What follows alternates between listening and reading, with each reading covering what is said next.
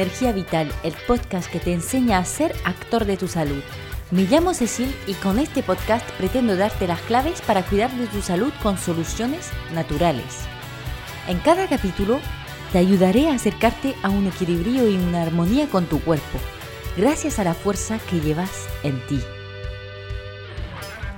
He visto en mis pequeñas estadísticas que os han gustado los capítulos del podcast en los que hablé de microbiota y disbiosis y permeabilidad intestinal. Y no me extraña. Eso demuestra una vez más que los trastornos digestivos están cada vez más presentes en nuestro cotidiano moderno.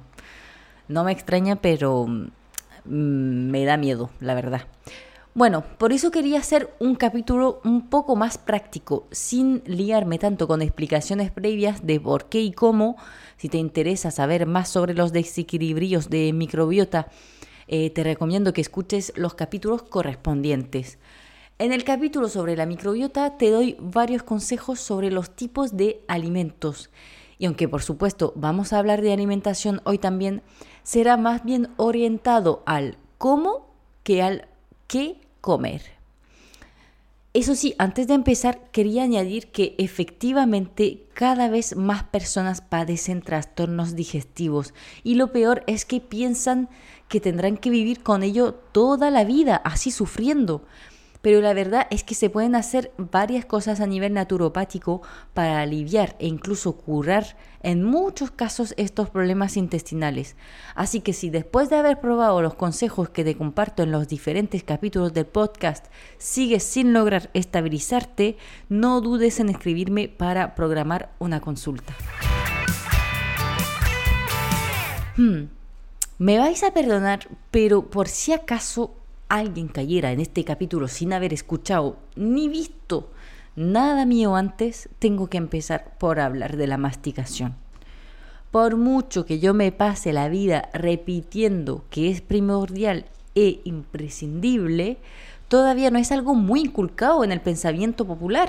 La digestión empieza en la boca.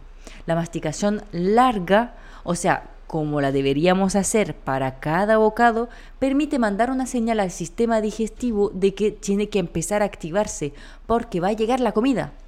Además, permite reducir los alimentos en polvo y líquido para que se puedan procesar y absorber todos los macro y micronutrientes a nivel intestinal si los alimentos llegan enteros al intestino porque he pegado solo un pequeño golpe de dientes y tragado casi entero, van a terminar en las heces igual y no habremos podido beneficiar de los nutrientes de camino.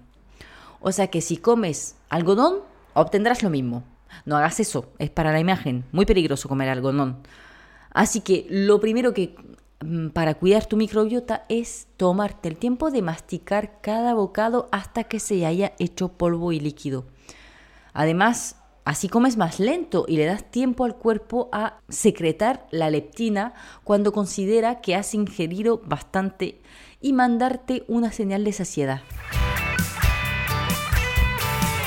El segundo consejo para hacer feliz a tu microbiota es tomar agua, sí, pero entre las comidas. Tomar agua durante la comida diluye las enzimas digestivas y por consecuencia impide una correcta digestión de los alimentos. Toma agua entre las comidas mínimo 10 minutos antes o 2 horas después de la comida, incluso más sería lo ideal. Ahora, por supuesto, que eso no te lleve a tomar demasiado poca agua. Em, tampoco es muy grave si a veces no respetas eso. Si tienes mucha sed, bebe, por supuesto. Pero si puedes, intenta respetar este punto.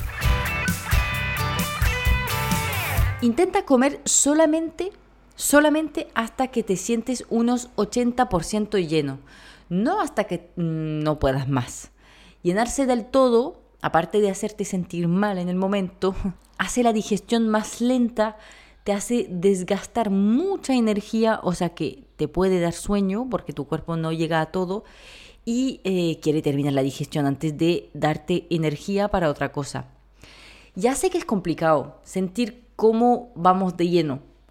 Más a día de hoy, que estamos acostumbrados a comer estresados o haciendo otra cosa, pero la idea es sentir que podrías comer una cosita más cuando te detienes. La masticación ayuda mucho para eso, porque le dejas al cuerpo el tiempo de comunicar entre el estómago y el cerebro para mandar señales de saciedad, como te lo dije. O sea que si comes lento, masticando bien, te costará mucho menos detenerte al 80% de la capacidad del estómago porque tu cerebro ya habrá recibido señales de saciedad. Luego, cuida tu hígado. Muchas veces una mala digestión tiene algo que ver con un hígado tocadillo, cansado, que no logra trabajar al 100% de sus capacidades. Lo primero que puedes hacer para cuidar de tu hígado es aplicar una fuente de calor. Una bolsa de agua caliente es lo que más se utiliza, pero si tienes una manta eléctrica o cualquier cosa que sea una fuente de calor suave, sin problema. El hígado es un órgano que trabaja a temperaturas rodando los 40 grados, así que aportarle calor le ahorra energía y te lo agradecerá. Luego, por supuesto, existen varias plantas muy efectivas para ayudar al hígado, como la alcachofa, el rábano negro, cardomariano, cúrcuma. Se pueden consumir en infusiones o decocciones a razón de dos al día. Y cuando tu hígado está agradecido gracias a todo eso, por consecuencia tu microbiota también. Pasamos al quinto consejo y es la disociación alimenticia.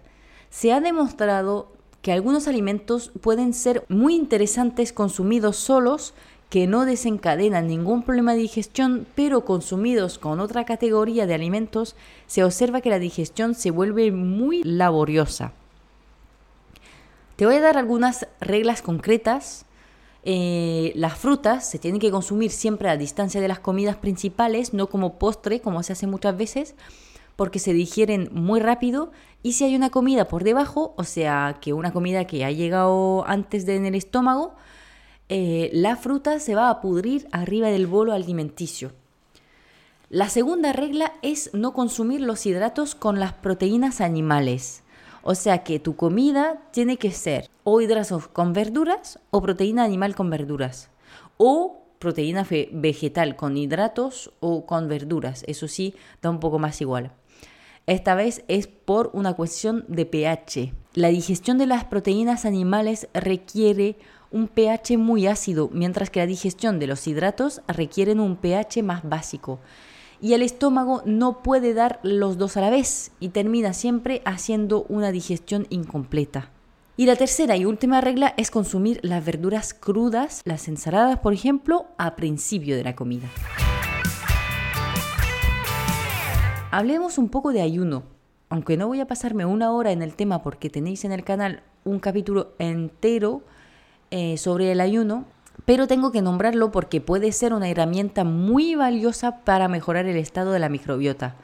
Primero porque mm, la digestión necesita muchísima energía y si nos quitamos la digestión o que sea por un ayuno intermitente, quitando el desayuno a la cena, o por un ayuno un poco más largo de tres días o más, el cuerpo aprovechará la energía que no invierte en la digestión para reparar lo que no va bien en el, en el organismo. Por otro lado, muchas bacterias patógenas que desequilibran la microbiota se alimentan de hidratos y por consecuencia se debilitarán o incluso morirán si no le das nada durante un tiempo.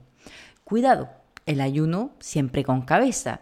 Empieza poco a poco, documentate o pide que te acompañe un naturópata, un médico, me da igual que cualquier persona formada, porque no todo el mundo lo aguanta, y menos el ayuno largo.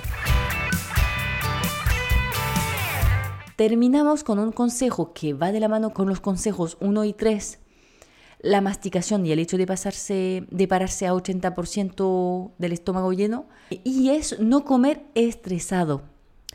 ¿Por qué digo que van de la mano? Porque para hacer el esfuerzo de masticar largamente no puedes darte 5 minutos para comer entre dos reuniones. Tienes que tomarte el tiempo de comer a tu ritmo en conciencia. Y si comes en conciencia, sabrás determinar cuándo estás a punto de llenar tu estómago. Así que sé que es complicado, pero intenta hacer el esfuerzo de comer sin tener enfrente una persona que te puede de los nervios. No comas viendo tele, ni entre dos reuniones, y menos trabajando. Si te cuesta más al principio, cuando estás acostumbrado a comer en cinco minutos, relájate un poco antes de comer con una sesión de respiración, un poco de lectura, cocinando tranquilamente o saliendo a dar un paseo. Y eso es todo para hoy. Ya te digo, quería aportar un complemento a los consejos más orientados al qué comer que doy en los otros capítulos en los que hablo de microbiota y espero que te ayude a estabilizar tu flora intestinal. Te veo en Instagram si te interesa más contenido de naturopatía y desarrollo personal. No dudes en hacerme cualquier pregunta, que sea en la plataforma de podcast donde me estás escuchando o en Instagram si prefieres. Si te gusta el capítulo de hoy, pues mm, puedes compartir una captura de pantalla del podcast en tus redes sociales para ayudarme a comunicar cada vez más sobre la salud natural. Gracias por escucharme y nos vemos en el siguiente capítulo de Cuida tu energía vital. Chao.